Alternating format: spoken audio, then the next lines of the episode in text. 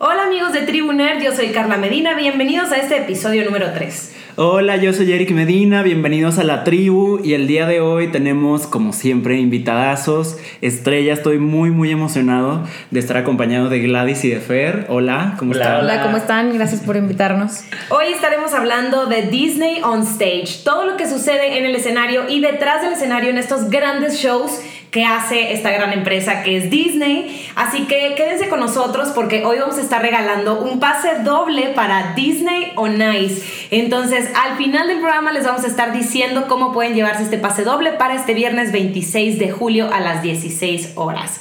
Y bueno, está con nosotros, como bien lo dijo Eric, Gladys Orozco. Ella es patinadora profesional, es modelo, conductora y protagonista y talento de Disney on Ice desde el 2005. La hemos visto en Disney on Ice de High School Musical como Gabriela, en Disney on Ice de princesas clásicas como Mulan y el año pasado la pudimos ver en Persigue tus sueños como host y patinadora y este año en Descubre la magia también está como host. Bienvenida Gladys. Hola, ¿cómo están? Muchas gracias por la invitación. Y además es de Monterrey, o sea, es paisana. Sí, es paisana, paisana regia. Lo que ustedes no saben es que Carla y yo fuimos a la prepa juntas. ¡Ay! Fun fact, fun hace fact. poquito, hace muy poquito tiempo. Sí. Entonces, la conversación se va a poner muy buena. También nos acompaña Fer Soberanes, que es actor y cantante, talento Disney desde el 2007 y uh, obviamente él empezó su carrera en Disney con High School Musical, eh, El Desafío, Ajá. y después en los canales de Disney como Playhouse Disney, La Casa de Disney Junior, y estos fueron como los programas que él hizo en el canal, y actualmente se dedica más a la actuación, estuvo en El Beso de la Mujer Araña, y ahorita en Jesucristo Superestrella. Y entonces, ahora sí que 360 Fer por completo, tiene experiencia por todos lados. O sea, de gira, de concierto con la sinfónica, Sí. has hecho de todo con Disney también, ¿no? Sí, la verdad es que me ha tocado muchísima suerte. He sido como súper, súper afortunado porque han sido como muchos proyectos distintos. Distintos. Dentro del, del- del mismo ámbito, eh, eh, pues con Disney, para empezar. Pero yo no soy de Monterrey, soy de Guadalajara. Saludos a los contra uno. tapatíos. Sí. Saludos a los tapatíos. Y sí, la verdad es que ha sido como súper, súper padre. Qué padre que me hayan invitado para platicarles un poquito del detrás de todo eso. Bueno, vamos a comenzar con los hechos. Disney on Ice empezó en 1981 bajo el nombre Walt Disney's World on Ice y fue cambiado hasta 1998. Este espectáculo se ha presentado en todo el mundo, incluidas las regiones como América, Medio Oriente y Asia, Australia y Europa. Desde hace 25 años, Disney on Ice se presenta en México. Es un show con música, efectos especiales y nuestros personajes favoritos. Este año, el show Descubre la Magia trae consigo 45 patinadores, 40 personajes, 26 personas en staff y 173 vestuarios. Aproximadamente, para que se den una idea de cuánta gente está detrás de esto. Ya cuenta con 290 millones de espectadores y este año promete niveles de producción que no habíamos visto antes porque utilizan el mapping más grande que han hecho hasta el momento y los personajes caminan entre el público, también hay actos aéreos, acróbatas, tumbling sobre hielo, patinetas y danza con telas, así que yo ya quiero ir a verlo. Yo no también, me, me invitas a mí porque yo quiero verlo. Lo que más me emociona es que vamos a poder persona vamos a poder ver personajes de La Bella y la Bestia, Coco, Frozen, La Sirenita, Toy Story y Aladdin. O sea, son como todas mis favoritas en una sola. Ya se vamos juntos Pues, a ver a Gladys todos. Ya. Sí, Sí. todos. Ya está, ya. Todos vienen a verme, por favor. Ahora sí, caballeros de la mesa redonda, discutamos cómo es esto de participar en grandes producciones para Disney, cómo es el proceso de audiciones, cómo es la selección de actores, de bailarines, de patinadores. O sea, yo, yo estoy com- como un poquito más familiarizada con el tema de televisión, porque sé que a veces eh, los castings son abiertos. O sea, tú, Fer, llegaste gracias a un reality show Sí, sí. que que estuvo en TV Azteca, o sea, toda la República Mexicana pudo audicionar, pero tú, Gladys, que estás en un show muy específico donde requieren de, de- de gente deportista en realidad, de gente que, que tenga este talento tan específico que no todo el mundo sabe patinar, ¿cómo son las audiciones en, en ambos casos, chicos? Pues en mi caso, como tú lo mencionas, eh, son bastante específicas y cada show tiene requerimientos eh, sobre ciertos personajes. Primero que nada, puedes hacer una audición en vivo o puedes hacer una audición vía eh, Video. un video. Ah, Entonces mandas un email con tu currículum, tu- o sea, todo lo que has hecho, tus competencias, si tienes algún entrenamiento en telas, o si alguna vez hiciste teatro, o si alguna vez hiciste el show de Navidad de tu pista de hielo, o sea, cualquier producción, todo ayuda. Todo es válido. Fotografías, fotografías tú en vestuario, porque hay, hay niñas que he visto personalmente que son la cosa más impresionante a la hora de la competencia, pero cuando tú les pides que se salgan un poquito, dejen de hacer atletas y se conviertan en artistas, no es algo que se les da. Claro. Y a veces tengo niñas que no se les da la competencia, se ponen demasiado nerviosas, pero a la hora de hacer el Eh, show de Navidad es más de la estrella. Exactamente. Entonces, no necesariamente es el nivel técnico que tengas, es más bien el cómo te puedas desenvolver. Entonces, en, en tu video de audición, pues obviamente puedes poner este, algún video en vivo de hola, me llamo, soy, esta es mi experiencia, este es mi currículum, estás Ok. en unas fotos y, y mandas la parte técnica, pero también puedes mandar pedacitos de alguna parte que hayas hecho de algún espectáculo. Yo en lo personal lo hice en vivo aquí en el Auditorio Nacional en el ¡Eh! 2005. O sea, hici- hicieron Hace muchos como. años, Pero a ver, tú viajaste, porque Sí. eres de Monterrey, viajaste. No, yo ya, vi- yo ya vivía aquí en el DF. Yo antes, antes de empezar con Disney me mudé de Monterrey. Cuando tenía 19 años, me salí de mi casa Ayer. ayer, hace dos semanas, este, y me vine a la Ciudad de México porque en Monterrey no contábamos con infraestructura, las pistas de hielo, no teníamos las pistas de hielo que tenemos ahora. Claro, estaba la de Plaza San Pedro. Exactamente. Si alguien conoce Monterrey, eh, las pistas de hielo pertenecen a clubes y si no eres miembro del club, pues no entras a la pista, pero son pistas muy chiquitas y yo al nivel mundial que estaba compitiendo necesitaba una pista de tamaño Reglamentario. eh, reglamentaria, oficial, olímpico. olímpica, en- entonces me mudé al DF. Claro. Estuve aquí, entrené, hice mis competencias. Cuando terminé, eh, ahora sí que mi época competitiva me iba a regresar a Monterrey a ver qué iba a hacer. Y uno de mis amigos, uno de los primeros mexicanos que estuvo en Disney, se llama Rodrigo. Él estaba en la producción aquí en México y me dijo, es que no seas tonta, no dejes de patinar. O sea, no porque dejas de competir se acaba, se acaba tu mundo. O Claro. sea, abre los ojos. Existe esto después de el mundo amateur. Existe el mundo profesional del cual yo no tenía idea.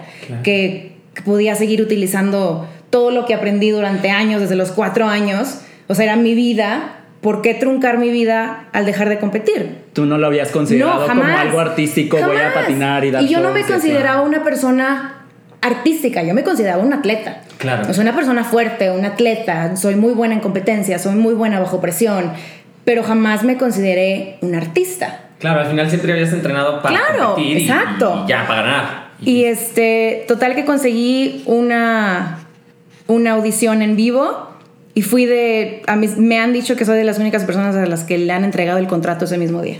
Qué ¡Wow! padre. Sí, los dejó boquiabiertos. Sí, entonces desde ahí Para ganar, te dijo.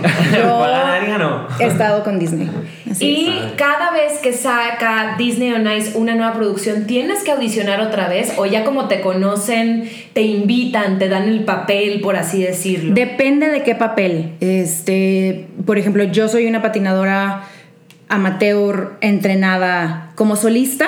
Nunca he hecho parejas. Parejas. Sé hacer parejas porque durante los shows pues vas aprendiendo cosas. Pero por ejemplo, si yo fuera a audicionar para un nuevo papel de Jasmine y Aladino, que es un número de parejas, tendría que ser una audición. ¿Por qué? Porque nunca me han visto hacerlo. Es algo que dicen, ay, sabemos que Gladys lo va a hacer, no hay ningún problema. Es algo nuevo. y por ejemplo, las parejas que audicionan, audicionan, por ejemplo, gente que ya trabaja juntos. O sea, por ejemplo, si yo tengo mi, mi pareja patinador y digo, vamos los dos por el papel de Jasmine y Aladdin, ¿no? Eh, o yo, Carla, tengo que audicionar con un desconocido.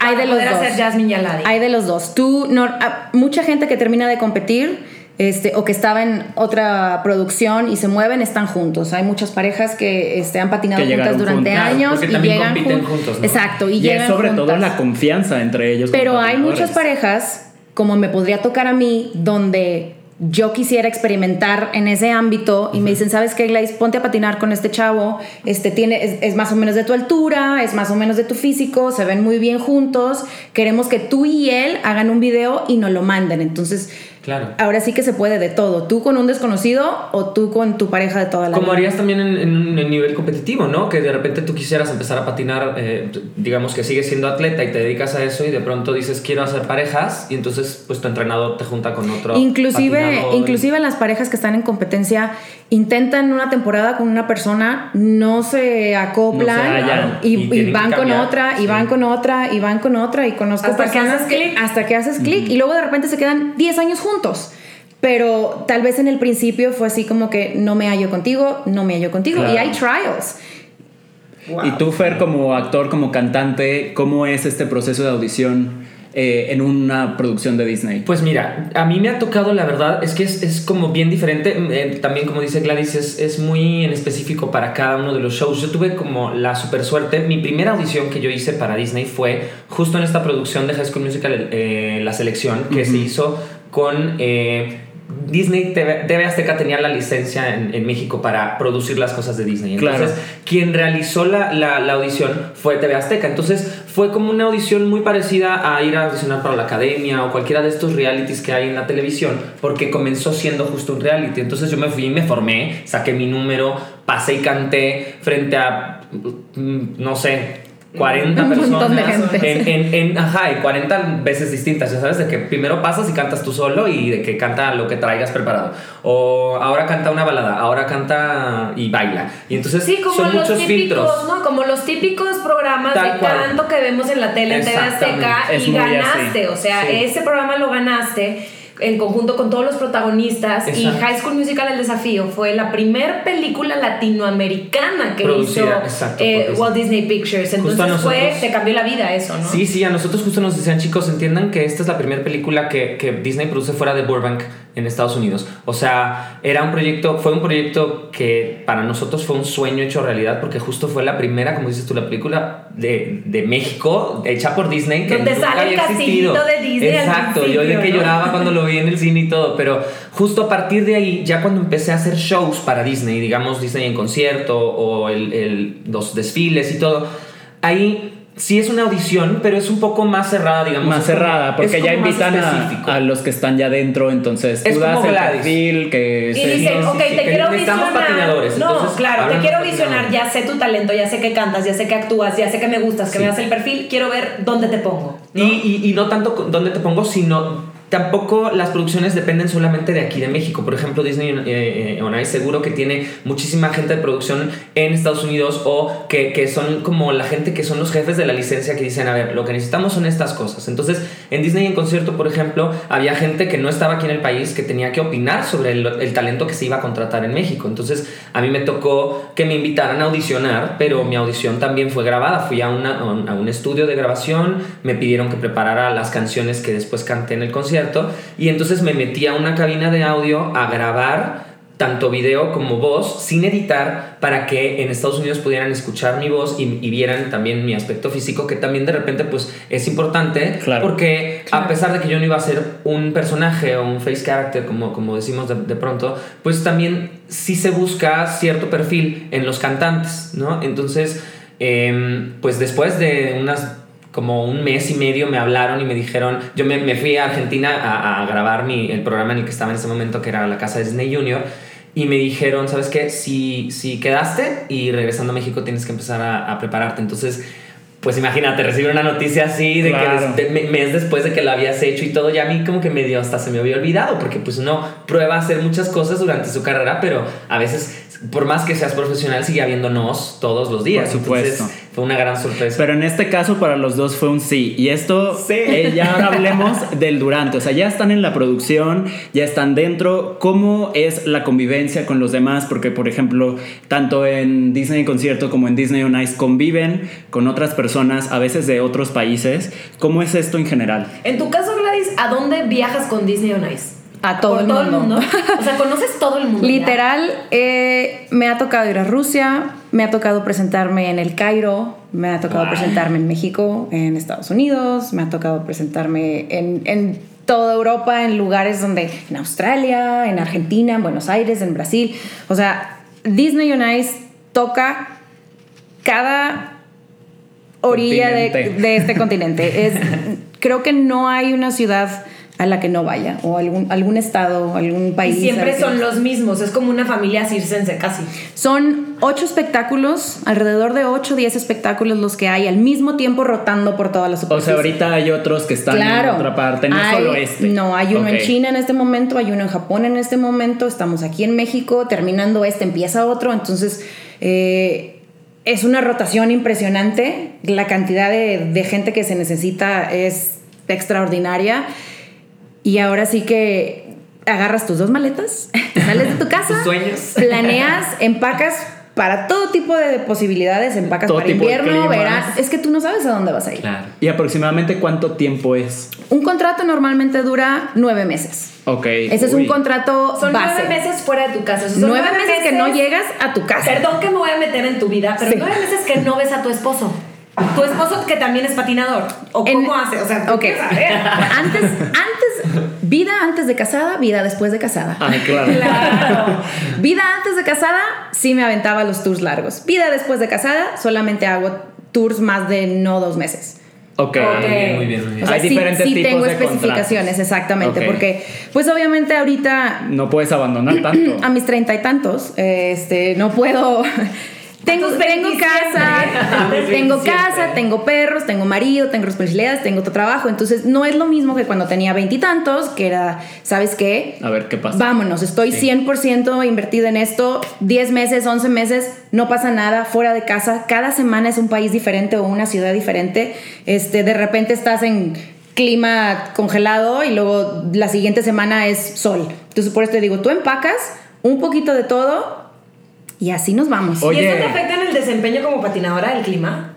A veces. Sí, porque tienen La que- altura, por ejemplo, aquí en México, eh, que estoy de host, honestamente, sí.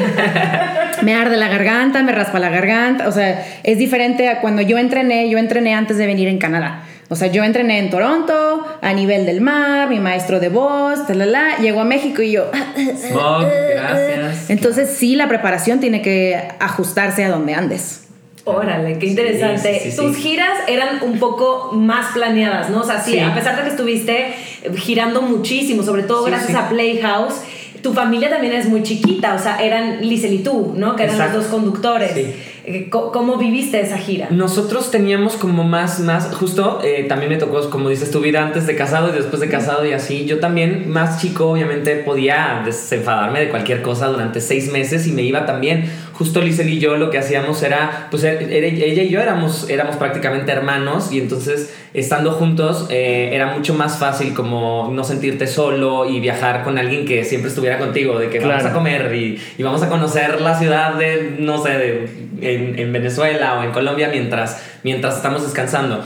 Pero eh, sí, era difícil separarme de mi familia tanto tiempo porque me llegué a ir hasta por seis meses. Eh, de, de México para hacer eh, producción o para cualquier cosa y entonces sí, de pronto era un poco complejo ahora, pienso que, que es mucho más difícil irme todo ese tiempo. Claro. Y entonces justo los, tuve la suerte de que los proyectos en los que fui estando fueron como más específicos, como dices tú. Disney en concierto, por ejemplo, solo estuvo aquí en, en, en México y en las ciudades más importantes, en Guadalajara, en Monterrey. Y eso permitió que yo pudiera planear mucho más en específico cuáles eran mis fechas en las que no iba a estar. ¿A quién ibas a ver y a quién no? iba a ver y a quién es que si no te volvías loco, o sea, sí te llegaste a pelear con Liesel y agarrar del chongo mil veces. Sí, cuando tú, cuando tú Sí, estabas en la en concierto, fuiste a Monterrey, yo todavía vivía en Monterrey, fuimos a verte, nos fuimos a cenar. Podíamos sí. salir a cenar Claro. y todo. Siempre y cuando, eh, pues la, la producción siempre te pone muchas especificaciones como, eh, pues tienes que estar siempre a una hora eh, en específico antes de los shows. Siguen Tienes que estar ensayando, siempre. incluso cuando el show ya está puesto. O sea, por ejemplo, Disney Ice está ahorita, y me volteé a ver la disco. Sí, nunca paran. Pues es, Es que, que es algo sí físico, hay- no pueden. No, no necesariamente hay ensayos para todos, pero es, por ejemplo, Dios no, lo, Dios no lo quiere y alguien se enfermó. Exacto. Toco madera y, híjole, alguien tiene que ser el reemplazo de, de esta persona. Claro. Entonces, tenemos que entrenarlo, tenemos que, que, o sea, Y que es- sepa dónde está en el hielo, no se nos Sí. vaya a perder, se tiene que probar los vestuarios. O sea, siempre hay entrenamientos. También, o sea, tienen swings como en el teatro. Sí, también. tenemos swings entre los, entre, os das cuenta que un cast se divide entre tus characters, tus eh, principales y tu, tu base, tu colchón, que es tu coro. Entonces, normalmente en, en tu ensemble, en tu coro, ellos saben hacer de todo. Claro. O sea, ellos te saben hacer un papel principal, emergencia. ellos te saben hacer un papel de telas, ellos te saben hacer lo que sea. ¿Por qué? Porque tú nunca sabes cuándo alguien se va a caer, cuándo va alguien a se va a torcer el tobillo, cuándo alguien se va a enfermar, cuándo alguien le da, le da catarro. Tú nunca sabes. Entonces, hay como dos shows al mismo tiempo. Uno, uno que, se- que es el del frente y uno que es los muchachos de atrás. Siempre lo tienen que tener entrenado. Por No, supuesto. y eso ustedes tenían gracias al cielo, como dices tú, este colchón del ensamble que les permite, pues, de, de repente eso, salir a- adelante en las, en las, en las eh, situaciones de, de emergencia. Nosotros, en, en- al contrario, nosotros éramos muy poquitos cantantes, éramos tres hombres y tres mujeres en el show. Y no había nadie de- Nosotros mismos éramos nuestro cover. O sea, Ay. yo me sabía también Todas las eh, canciones. sí, Un Mundo Ideal y me sabía las partes en, en Mary Poppins o en Bella y Bestia de, de, los otros dos cantantes que nos permitía de, de pronto que si uno no podía salir, nos pasó, por ejemplo, que el día, el mismo día del estreno a público en el Auditorio Nacional, una de las chicas no pudo, no pudo hacer el, el concierto y cantaba eh, la canción de Let de, It Go. de Let It Go de De Frozen. Y se la tuvieron, o sea, tuvo que salir, de hecho, Liesel tuvo que salir a cantarla en ese concierto sin previo aviso, más que Liesel... Y no es una canción fácil. no. es una canción muy fácil. difícil. Y ya la habíamos ensayado, por supuesto, porque obviamente estás preparado, pero siempre piensas, bueno, esto no va a suceder. Claro. Entonces ella tuvo que salir y por seguridad, Hiromi, que era otra de nuestras este, eh, Cantantes. compañeras cantantes, divina, hermosa y cantaba brutal, ella justo nos ayudó a por, por seguridad y por, para que no hubiera un error, porque ahora sí que equivocarte en una letra y todo esto. Sobre todo equivocarte cuidado. en la canción más esperada por todo el Claro, público en ese porque momento acaba nevaba en de el estrenar. Los niños se la saben mejor que tú. Claro. Entonces, Sí. entonces nosotros teníamos nuestros in-ears, que son nuestros monitores que, tra- que traes en las orejas, ¿no? Que traes como, como si fueran unos audífonos para los que no saben lo que son. Y ahí estás escuchando la música y estás escuchando las voces de tus compañeros que están cantando, como en una mezcla perfecta para que si hay ruido afuera o, o los monitores que hay en el escenario no son muy buenos, tú, tú estás escuchando perfecto en tus, en tus oídos. Entonces, a través de los in-ears, justo Hiromi fuera del escenario con un micrófono que estaba habilitado en los in-ears, podíamos escucharla y entonces Liesel cantó toda la canción ese primer concierto con Hiromi dictándosela No. en el oído sin eh, que se escuchara bueno, El o sea, acordeón. obviamente, eh, como dictándole el acordeón entonces Liesel salía Como un y entonces apuntador. Sí. ah, eh, como el apuntador literal en televisión entonces salía Liesel a cantar y, y, y, y Hiromi por, por atrás estaba la nieve cubre la montaña la nieve habilidad, vías que seguir. Y no la habilidad que tienes que tener para poder cantar escuchando Sin eso equivocarte. y sin equivocarte. Sí. No, bravo exacto. para- Bravo para Liesel, un aplauso Y ustedes- salió y salvó. que ya viajaron por todas partes y, y han tenido toda es- esta experiencia, a mí me gustaría que nos contaran. ¿Hay diferencia en cuanto a la audiencia en los países? O sea, hay en países que se emocionan más, que aplauden más, que o hay países que son más serios. ¿Cómo, cómo, cómo pasa esto?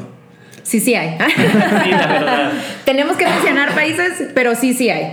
Eh, América Latina siempre es más calurosa, siempre son los más gritones, siempre son Aplauden, los más Mickey. aplauden muchísimo. y luego tienes unas audiencias que son tan respetuosas que no aplauden durante el, todo el número y tú te quedas pensando, o sea, tú mientras estás haciendo el performance es de que, No está gustando. ay, no les gustó. y luego termina, se, se baja la música Ajá. o las luces, o sea, como que ya se indica que es el Se término esperan a- y ya. Es que es Aplauden. diferente, claro. Y, y todos, ok, muy bien. Pero son muy respetuosos, por ejemplo. Entonces tú dices, ¿Cómo qué país? no, es yo quiero el. Ah. Asia, sí, Asia. son. Asia. Es como ir a ver, no sé, un ballet o una ópera donde.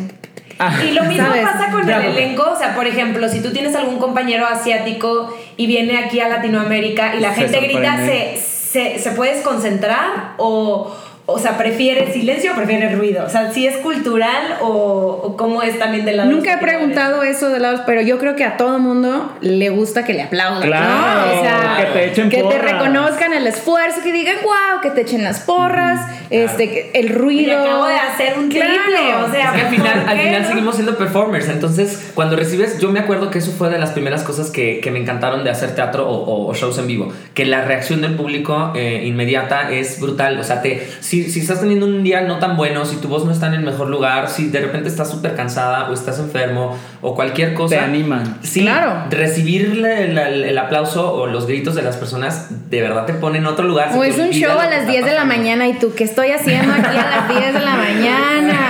O sea, El lado del y luego sales y no sé, es una función para una escuela o para niños o para y tú, ¡ah! ya reviví, Dices, o sea, vale la no, pena, vámonos, se sí, la adrenalina empieza, Claro.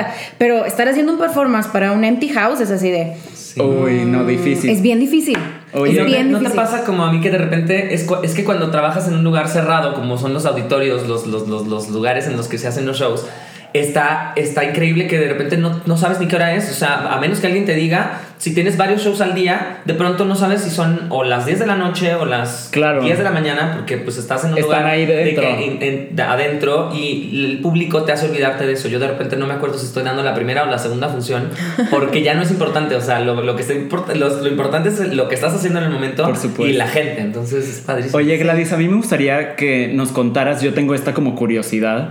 El show de Disney on Ice cambia dependiendo del país en el que estén, porque por ejemplo aquí en México a lo mejor se presentan con Coco, pero a lo mejor eso no es muy popular en otras partes. Eh, ¿Cambia el show o, o es No, igual? normalmente el año pasado sí se dio como un preview de Coco específicamente porque era México, Ajá. pero como fue un agregado, este, no es, no, no es parte de todo el espectáculo. Ok. Este, porque era como una pequeña presentación Claro, como a México. Extra. Algo especial. Pero sí cambia, obviamente, los idiomas de las canciones Sí. van a ser, o sea, todo el espectáculo es en el idioma en el país en el que estás. Y lo que hacen los patinadores es literal abrir y cerrar la boca, ¿no? Sí se aprenden Sí, las, sí se, sí se aprenden, o sea, sí tenemos los scripts impresos en cada diálogo y aquí está en inglés y esto es lo que significa en japonés y Para así que se pronuncia en japonés, claro, así que para no para- que guara fonéticamente apréndete más o menos Pero porque no son sus voces, menos la tuya. Por ejemplo, tú que eres host aquí, como eres mexicana, te toca a ti narrar todo este espectáculo. mi voz sí es mi voz. Tú sí estás hablando, estás haciendo Yo playback, sí estoy A ver, en para vivo. mí y los que no hemos visto todavía el show,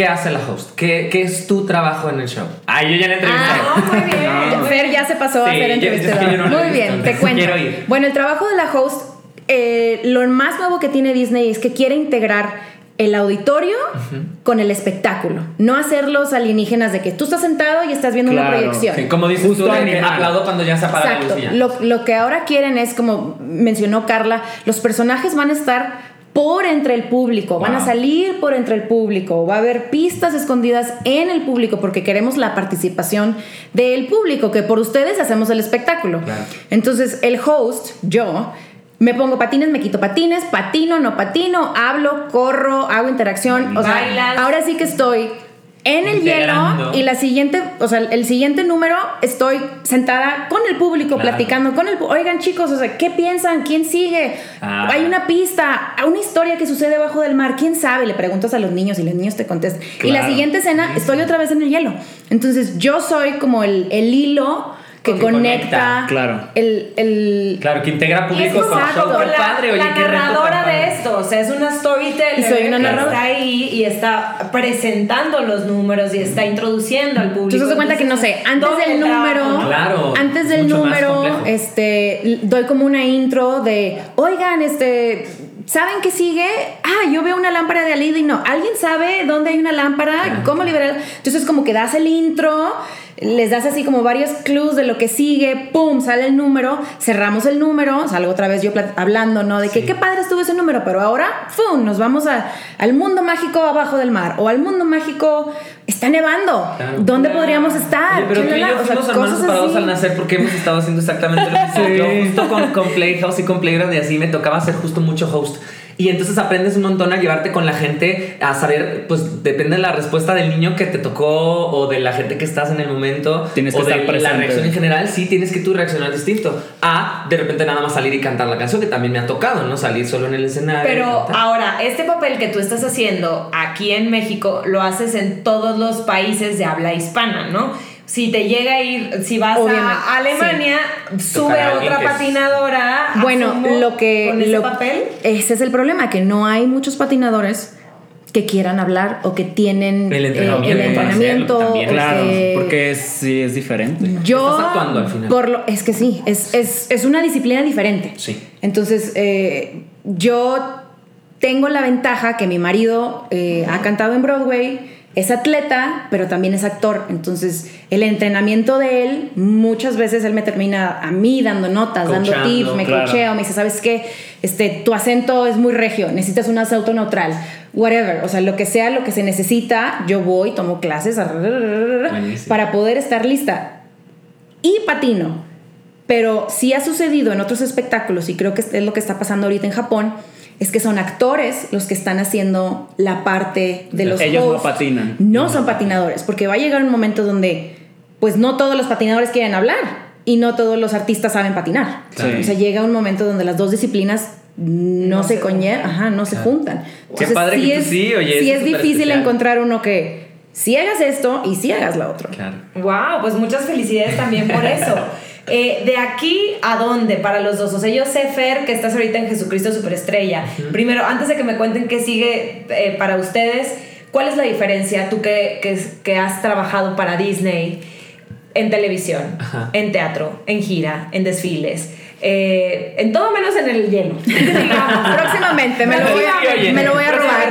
me va a entrenar para hacer hielo. ¿Cuál es la diferencia entre estar en una producción para Disney a una superproducción como lo es Jesucristo Superestrella que ahorita le pusieron toda la carne al, Al asador. asador. y a mí me tocó verte y me tocó ver el espectáculo y, y es un espectáculo que de verdad que hay que ver porque también el mapping es espectacular. Eh, ¿Cómo puedes comparar estas dos producciones? Pues mira, sí es bien distinto. La verdad es que no porque uno sea mejor que otro. Te voy a explicar. El teatro musical es muy distinto a los, a los shows que yo había hecho con Disney, precisamente porque al tener yo esta, esta formación como actor y como cantante, siempre tuve la, la posibilidad de hacer este trabajo, como de, de poder salir y cantar las canciones, pero también conducir. También eh, hace poco hicimos Pixar en concierto y me tocó solamente salir a presentar a la orquesta y presentar el concierto y todo sin cantar.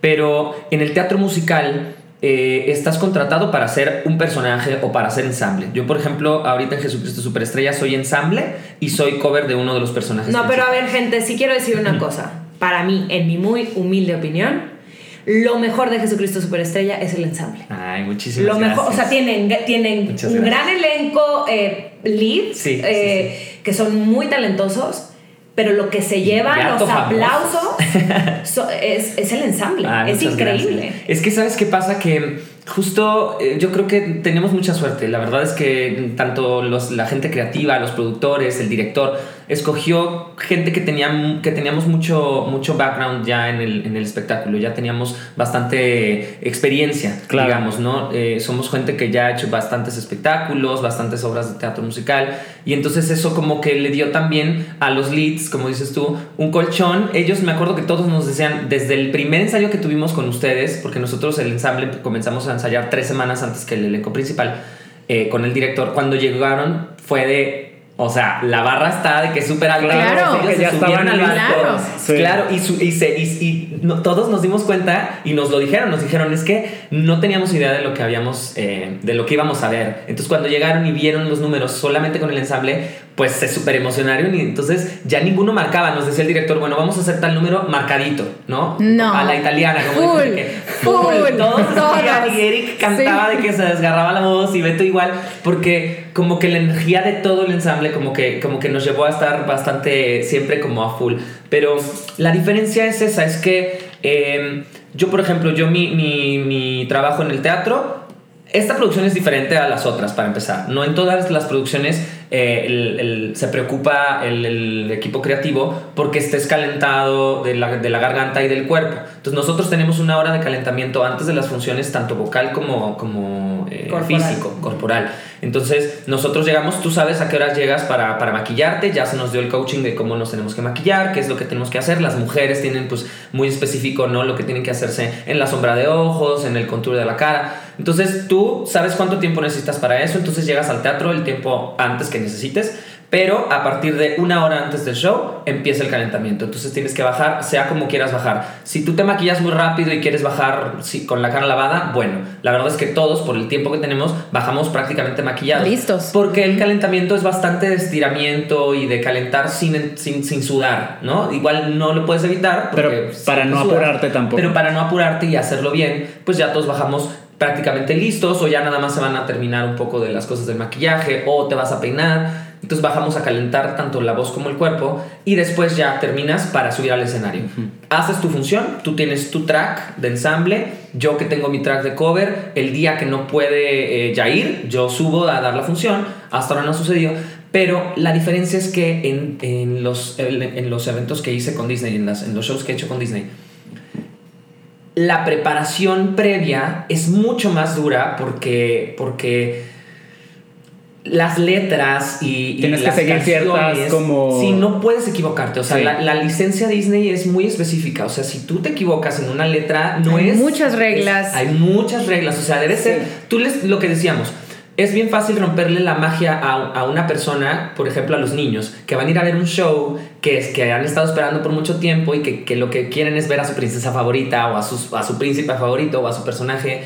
Entonces de pronto como no tener la... la, la De el cómo debe ser. Y, ajá, y hacerlo tal cual, pues sí de pronto te- se traduce en que pues, los niños no se conectan igual o que dicen, ah, no es Aladín. No me gustó el show. No, me gustó no, el show. no, me gustó más el del año pasado. No me Exacto. gustó ese. Entonces tienes que estar así. no solo con la energía full, sino que tienes que tener todo súper específico. En el teatro también, obviamente. Pero el teatro, pues obviamente está más respetado que, bueno, que eres una persona eh, que, que de pronto pues puedes tener algún error y mm, no es que no pase nada, sino que... Se corrige, se perdona. Se corrige y bueno, en los shows en vivo pasan muchas cosas y entonces en Claro. el teatro lo que más se respeta no es tanto el error que hubo, sino cómo, los, Cómo lo vas a resuelves. Y todos estamos entrenados para que de repente, bueno, se va la luz o no bajó el telón que tenía que bajar o no entró en la pieza de, móvil, de, de- de escenografía que tenía O que entrar. suena la alerta así. O suena la alerta sísmica, sabemos qué hacer. Pero en, en este aspecto son bastante parecidos, pero creo que la presión es distinta. Creo que la presión que, que tienes Claro, con Disney sí. es, es... Está muy padre, pero sí es mucho más ardua. Sí, es un. Para mí, por ejemplo, es cansancio mental más que nada. O sea, es de que tengo mi lista de lo que tengo que hacer. Desde que me levanto, cómo tengo que calentar, qué tengo que hacer hoy. Este, mi vestuario lo mandé a arreglar. No sé, se descosió tantito, lo están arreglando, lo tengo que recoger cierto tiempo antes de que empiece la función. Mi pelucas, o sea, mi chonguito, lo que sea que utilizo. Tú está- te maquillas sola. Yo me maquillo sola. Todas las princesas también, por Sí, ejemplo. ten- les pero, dan el- pero el igual libro, ¿no? tenemos, o sea, un coaching. manual. Este, o sea, esta sombra Tienen su específica. tutorial es la de- de maquillaje. Esta, esta sombra específica Está Con diciéndote este cómo debes de. Pero es que una princesa es una princesa Sí, claro. aquí en todo el mundo y en, en- en Disneylandia y donde la quieras ver. O sea, somos la misma. Ahora, pasa lo mismo también en el hielo. Eh, cuando tú vas a los parques de Disney, los personajes, las princesas, Mickey Mouse, todos los que están ahí, tienen cierto tiempo. Tú que fuiste cast member, Eric, lo sabes, ¿no? Eh, que son 20 minutos. Sí, tienen 20 minutos, casi siempre están acompañados de otra persona que tiene un nombre en particular, pero en ese momento no lo recuerdo. Pero casi siempre esa persona es la que controla a la gente para que el personaje no pierda el personaje. Entonces, para que. Que no se esta ponga a per- organizar el personaje, Para que ¿no? esta persona los haga hacer la fila, de que tú ya te vas, entonces sigue esta persona y se Porque, la lleve. perdón, pero para los que no lo saben, tenemos aquí a Eric Medina, que es un chico súper talentoso y que estuvo como parte de- del cast en, en- en- en- Fuiste a trabajar a los parques, Sí, sí, sí. conociste todo ese mundo por dentro. Los que te conocen obviamente ya sé que saben, pero los que no... Sí, claro. Te- sí, es, tu- tu- es- también Y tu background 20 dentro de la minutos, empresa. o sea, Son 20 minutos. Si ya la, eh, la siguiente niña no consiguió su foto de autógrafo, le dicen ahorita regresamos Ajá. y se lo, se lo tienen que llevar. ¿no? 20 minutos y luego regresan y así. Es, es como, como esa es la dinámica. Como un Claro. descanso. Es Y en el cuidar hielo la, la lo seguridad de los personajes. es En el hielo, cuando, o sea, a mí me, me- me sorprendió muchísimo porque cuando yo fui a hacer un especial para Disney Channel, yo estaba conduciendo un especial de Disney on Ice precisamente en Argentina, donde tú estabas haciendo el Mulan, me tocó hacer entrevistas en el hielo, ¿no? En la pista, estaba yo paradita en el hielo y estaba entrevistando a una de, de la- de las de producción y al lado estaba Aurora, estaba Sleeping Beauty, patinadora, ¿no? Eh, parada a un lado. Y des- nos tardamos un poco más porque que la luz, que el micrófono, que no sé qué, de 20 minutos y dijeron, tenemos que parar, va a ir a descansar y va a Se regresar. va a ir a dormir. Y yo decía, pero ¿por qué si somos de casa? Somos Disney. Somos Disney, pero es otro tipo de Disney. Claro. Tienen que cuidar que esta magia no se pierda, ¿cierto, Gladys? Que no le empieces a ver que la pestaña se le puede empezar a despegar, que empieces a notar a lo mejor el cierre del... del- Cosas humanas. La ropa, Claro. Cosas humanas que no tendrían por qué pasar. Pero va más allá de, de el performance. O sea, tú estás en. Tú eres parte de Disney Y es Disney adentro y fuera del hielo, al Sí. menos para nosotros. O sea, Claro. tenemos reglas de cómo te debes de comportar en el hotel, si vas a un restaurante, si estás en el avión. si Porque eres estás- cara Disney. Porque eres Disney. Claro. O sea, o sea, tú eres Disney hoy y siempre. Entonces no, Sí no puedes, o sea, no puedes fallar. Claro, y ahora también tienen también. A la hora de ponerse el vestuario, asumo, de una vez que tú ya traes el vestido Sleeping Beauty, eres Sleeping Beauty, estés Ah, en el sí, cielo o claro. no estés en el No, cielo. o sea, Y, pero- y cuidadito donde, donde, donde no vayas, ni siquiera cuidadito porque te vayan a regañar, o sea, más bien es algo que ya, como dices tú, Es interno. Es algo que es interno. O ya sea, yo, está bien arraigado. Como que por a ti. respeto a, a Sí, sí, vos, nunca diría algo que no diría Aurora, por ejemplo. Si soy Aurora en, es- en ese momento, a mí nunca me ha tocado, por ejemplo, ser un personaje o algo así, pero siendo parte de Disney y siendo que yo era el personaje, o sea, que mi cara siempre fue Fer y yo siempre fui el conductor y la imagen del canal, y entonces, o sea, la gente que me viera, donde sea que me viera, yo tuve que aprender a muchas veces, esto se los cuento porque muchas veces me ha contado, esto sí es como la diferencia entre una cosa y otra. En los shows donde no es Disney, me ha tocado que mucha gente me dice, ay, qué intenso eres.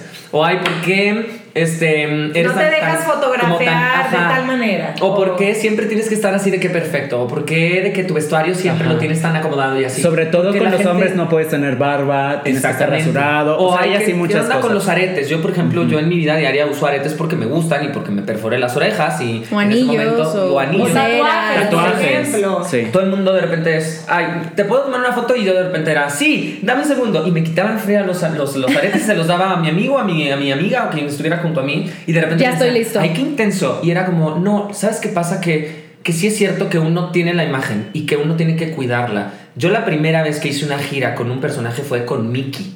Y a mí me pasó llegar a las entrevistas y yo nunca viajé con Mickey. O sea, yo siempre Claro. llegué en Guadalajara, en Monterrey, en Torreón, en donde fuera. Yo llegaba a un lugar y, y decíamos, necesitamos un lugar cerrado porque va a llegar Mickey. Y entonces, después de 20 minutos, 15 minutos, eh, llegaba Mickey al lugar y era saludarlo. Y cada vez que llegó lo saludé con la misma emoción y con la misma magia porque, porque para mí aparecía Mickey cada vez que yo estaba en Y es que pasa. ¿eh? No importa cuántos años tengas trabajando para Pero en los parques eso sí era diferente porque, por ejemplo, tocaba que ah, está en la cafetería, estás comiendo y así, y a mí, a mí sí me tocaba ver, por ejemplo, en particular acá, el que hacía de Peter Pan era novio de, de la que hacía Cenicienta. Entonces estaban así, literal, en peluca, ah, comiendo, platicando y todo. Entonces era muy bizarro como verlos así, pero pues son personas. So- y son Entonces- cosas que no todo el mundo ve. Tú lo No, lograste claro. Porque eras veía cast porque member. estaba- Claro, estabas porque estás ahí. Pero, pero a lo mejor como no es un espectáculo, si no se toman un poco más de libertades, pero sí había obviamente el salón de las pelucas, así y ahí no, o sea, es súper Te acceso vivir el romance entre Peter Pan y Cenicienta, Sí. pero eso a nadie le sucede. Eso ya será para otro episodio, Esas ya les contaré no todos los juntas. secretos. Eso no, Exacto. son diferentes universos. Para cerrar, Gladys, tu anécdota eh, de cuando viste a Mickey por primera vez, cuando trabajabas con Disney. Yo crecí con las películas de Disney y ahora sí que por ahí debe de andar, pero las tengo en beta y luego las tengo en VH y luego las tengo en DVD y luego las tengo en. Blu-ray. o sea, las he tenido. Es algo que como una enciclopedia, ¿no? O sea, Claro. uno crece con ello y, y son las historias de toda la vida, y son las historias que le pasas a los hermanos y a los primos y a Y todos. Entonces, ahora sí que ser parte de la compañía, pero ver a los personajes al lado tuyo eh, es impresionante. Es, y, y todos los días me sucede. Y todos los días Mickey aparece y me río. Sí, de la nada. sí, o sea, así claro. de. o sea, porque es algo que lo traes desde que tenías dos años, no sé, Es desde que, desde que te acuerdas. ¿no? Mickey. Mouse es Mickey Mouse. Por eso es tan importante. Esto de los minutos de, de descanso, de los 20 minutos, de todo, la gente no lo llega a comprender, pero de verdad es lo que mantiene que tú, como una persona adulta, a pesar de ser adulto, cada vez que los ves, es algo especial y es algo mágico. Y me preguntan en las entrevistas, ah, eh, la semana pasada fui a, a una estación de televisión a, a pro- a promocionar el espectáculo y, y me pregunta la, la señorita que me estaba entrevistando me dice, ¿y para qué edades recomiendas que vayan al espectáculo? Y yo, es que no hay edad. Sí. Claro. O sea, Es un puede ser- espectáculo, sí. yo veo a familias de generaciones de que con el bebé sentado en el regazo de la mamá, los niños chiquitos, los niños medianos, los teenagers, los abuelitos, los- a veces veo familias de adultos. O sea, que, que las, las muchachas tendrán unos 20, 30 y traen a sus papás. Sí. Claro. O sea, y no hay niños. Sí. O sea, claro, porque como yo sí estoy entre el público, me doy cuenta, interactúo con ellos, digo, es que esta, esta, en esta fila no hay niños. Son este puros adultos. vamos a tener que dividirlo O sea, está en dos muy padre. grabando. ok, aquí se acaba la primera parte, Sí, pero vamos a no, de verdad nos gustaría saber qué es lo que opina toda la gente que nos está escuchando y de hecho voy a aprovechar este, este paréntesis ya que les estamos hablando directamente para decirles cómo se pueden llevar eh, este boleto doble de Descubre la magia en el Auditorio Nacional que presenta Disney on Ice este viernes 26 de julio a las 16 horas. Eh, nos tienen que seguir en Instagram, arroba tribunerd. Y pues para nosotros darnos cuenta de eso tendrían que, para la gente que tiene su perfil en privado, ponerlo nada más por estos días, Estos días. eh, en estos días en público, en lo que dura esta promoción, para poder saber que en efecto nos siguen. Y tienen que hacer una Insta Story etiquetándonos, arroba tribuner, diciendo cuál es su episodio de Tribuner favorita y por qué. Y ya nos platican y obviamente Sí. el más original pues se va a llevar este, este boleto doble. Tienen que vivir en la Ciudad de México o ustedes hacerse cargo de su avioncito, Claro. ¿no?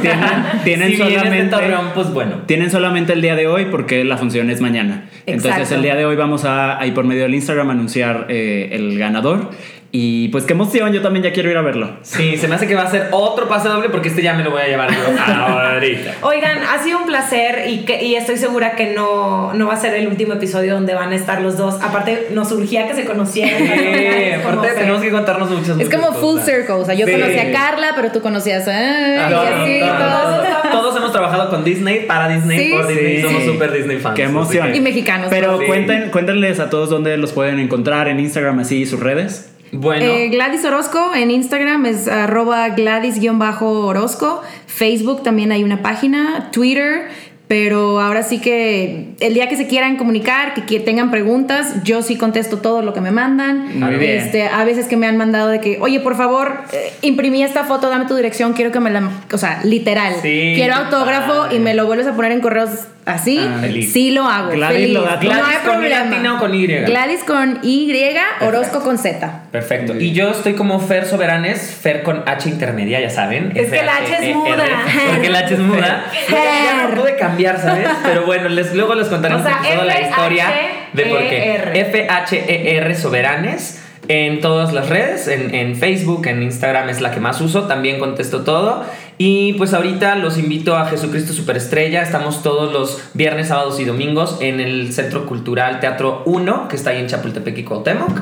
Este, vengan, está increíble el, el- show, es un, es un musical tipo concierto, les va a encantar, hay muchísima gente súper talentosa y bueno, aunque no sean fans de los musicales, créanme que es un muy buen show para ir por primera vez y nunca han ido. Y este, y pues nada, por ahí estaré también recibiendo sus saludos y todos, los contesto, fotos, Él también. Todo, todo. todo, todo. Mandamos autógrafos. Regalos, souvenirs, todo, todo. Aquí lo damos todo. Y a mí me pueden encontrar como arroba Eric Medina 00 en Instagram. Y a mí como arroba Carla Medina. Carla se escribe con C de cangrejo. Ah, de Carla. bueno, nos escuchamos la próxima semana. Escríbanos en las redes sociales. Gracias. Bye.